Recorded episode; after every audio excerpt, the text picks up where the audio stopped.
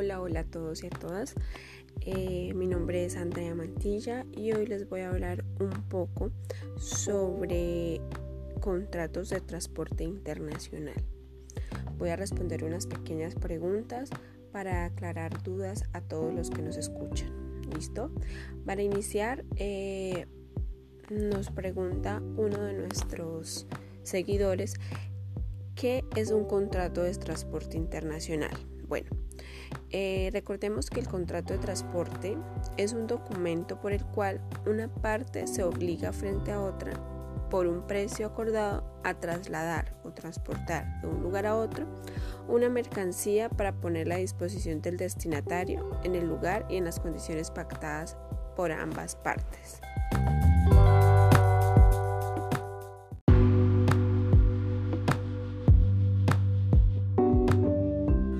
Vamos con una segunda pregunta eh, que nos la, hará, uno de nuestros seguidores de la página.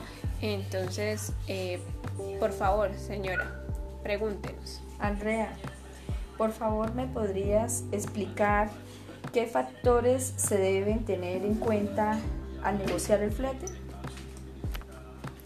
Bueno, al negociar los fletes es muy importante tener en cuenta puntos de vista eh, factores como volumen, proporción de pallets, contenedores a enviar, la época de tránsito, la disponibilidad de cupos, el itinerario o explicación de paradas en el viaje. ¿Sí? Además, se debe tener en cuenta otros factores como lo son eh, las organizaciones de transporte aéreo marítimo, eh, hacen convenio de peso a mayor volumen en el envío, baja el precio del flete. ¿sí? Esto nos ayudará a disminuir los costos y pues obtener una mayor utilidad. Eh, algunas empresas suben las tarifas porque ponen a disposición de clientes nuevas frecuencias, número de contenedores requeridos, tamaño de, de 20 o 40 pies, dimensiones y el peso para garantizar que no se presenten excedentes o sobrantes de carga entre otros muchos factores que pueden eh, verlos en nuestro blog y pues estos son digamos los más importantes.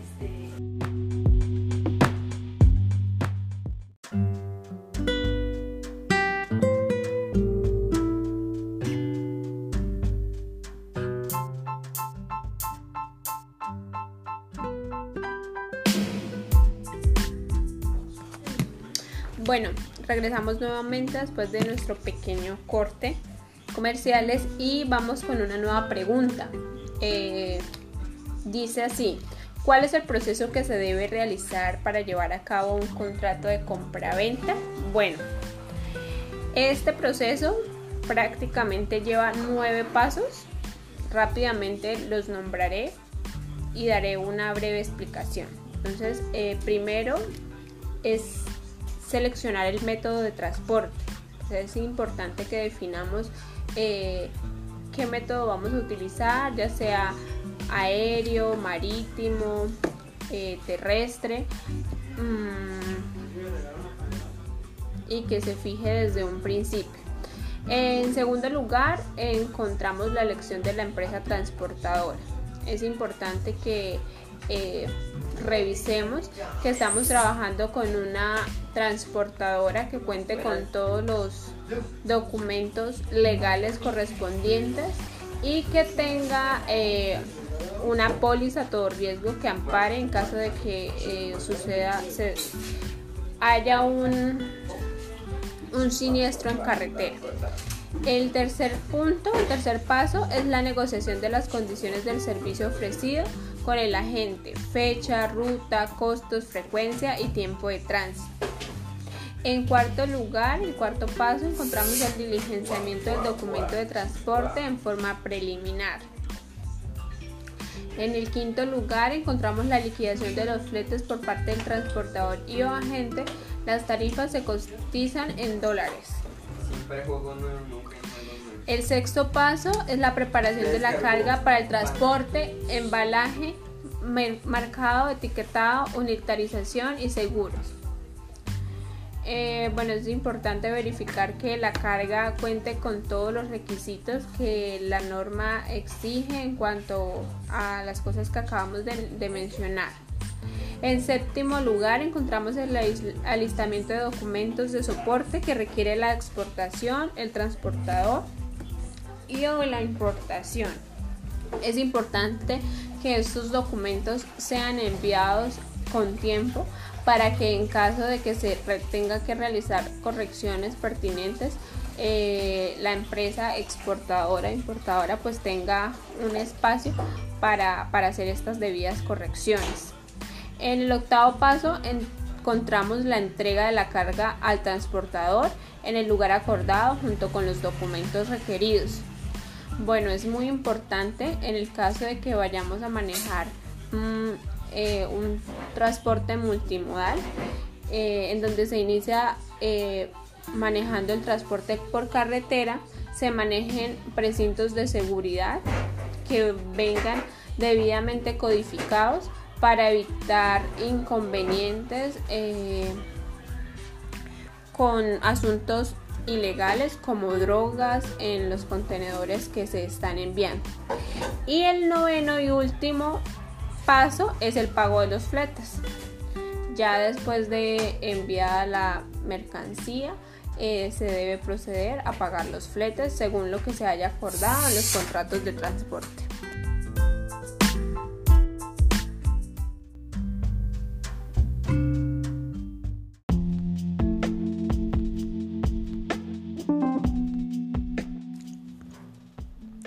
Continuando con nuestra presentación, nos plantean una cuarta pregunta que dice así, ¿quiénes intervienen en el contrato de transporte? Bueno, muy sencillo, hay tres partes que intervienen en un contrato de transporte. Entonces, en primer lugar encontramos al porteador, en segundo lugar al cargador y el tercer, la tercera parte es el destinatario. ¿sí?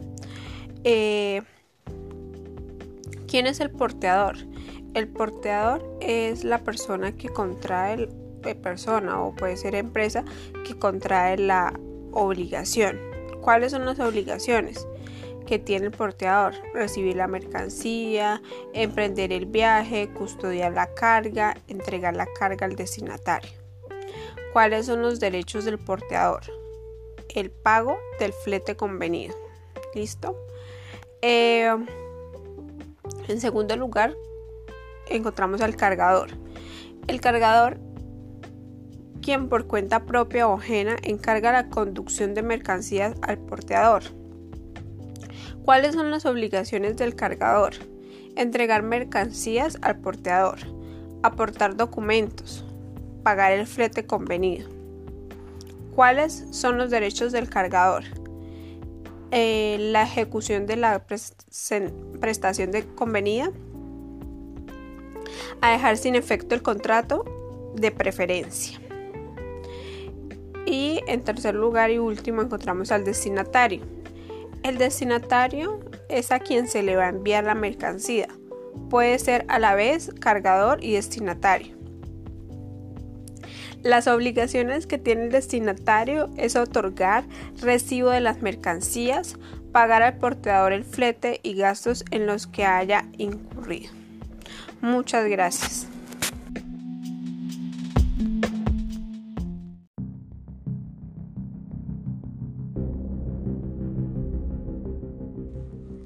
Bueno, nuevamente buenas noches.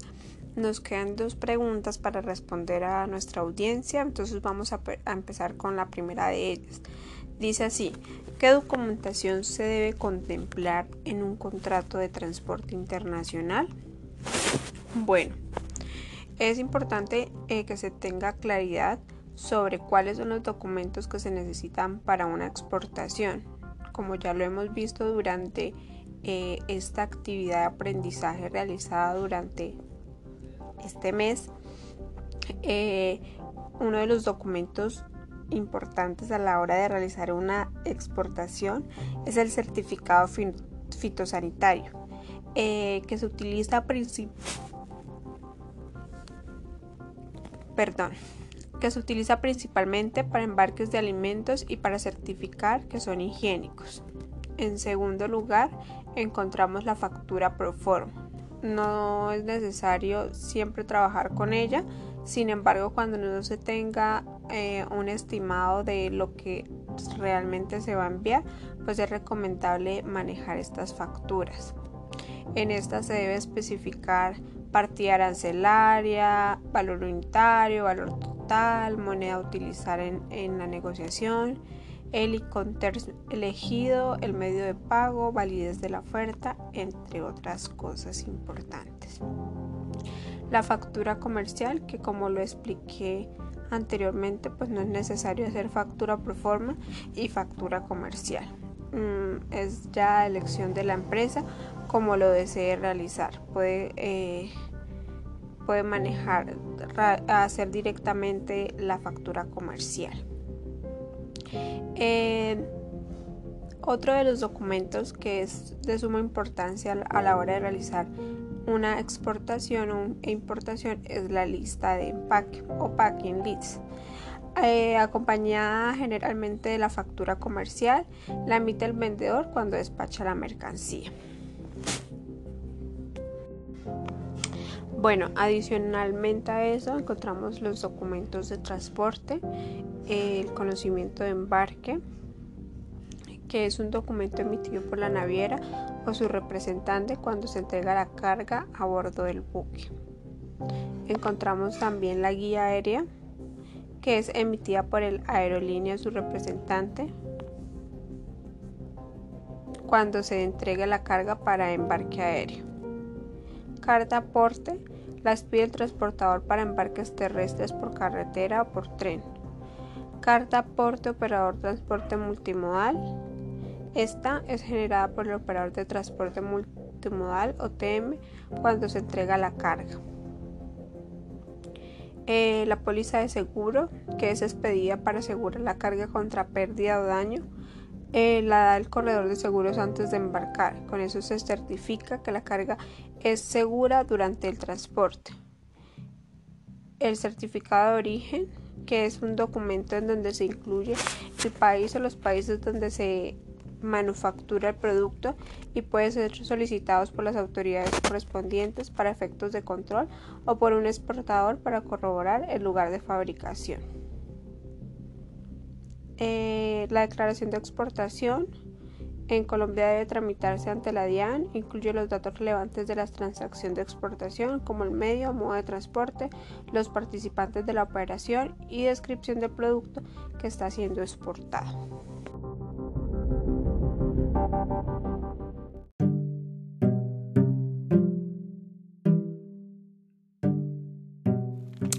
Bueno, ya para finalizar, eh, daremos respuesta a la última pregunta planteada por uno de nuestros oyentes.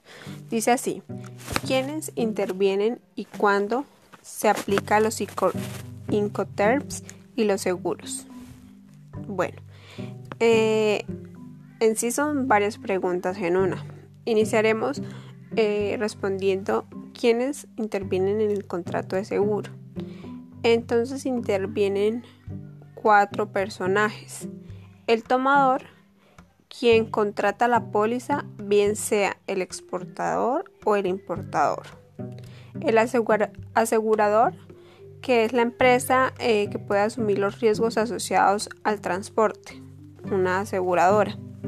El asegurado, que es la persona en quien el suceso de cualquier riesgo puede afectar directamente, Beneficiario es quien por efectos de contrato tiene derecho a recibir cualquier contraprestación inherente al mismo de parte del asegurador. ¿Listo? Entonces acabamos de dar respuesta a una parte de la pregunta planteada, que es quienes intervienen en los seguros. ¿Cuándo se aplican los ICONTERS y los seguros? Bueno, ¿cuándo se aplica esto? Siempre existe un riesgo de daño, pérdida o demora de la carga, sin importar el medio de transporte, por lo que es necesario que las partes de la negociación aseguren los embarques contra daño, pérdida o demora durante todo su trayecto. No es obligatorio adquirir pólizas de seguro de transporte. Algunos ICOTERS obligan al vendedor a tomar la póliza a nombre del comprador, como son CIF y CIP por lo menos el transporte de la carga hasta el país destino. Eh, de igual forma, la pérdida o el daño de la carga estarán bajo la responsabilidad del comprador o vendedor, dependiendo del inconter negociado durante todo el trayecto, y el no obtener seguro los expone a un riesgo innecesario. Se debe tener en cuenta aspectos como la naturaleza de la carga, el modo de transporte, el trayecto asegurado, la naturaleza de las garantías cubiertas y la naturaleza del contrato. Muchísimas gracias a todos nuestros oyentes y nos veremos en otra ocasión resolviendo las dudas que se generen de aquí en adelante en las actividades eh, de aprendizajes que estén pendientes para dar terminación a nuestro ciclo estudiantil como tecnólogos en negociación internacional. Muchas gracias.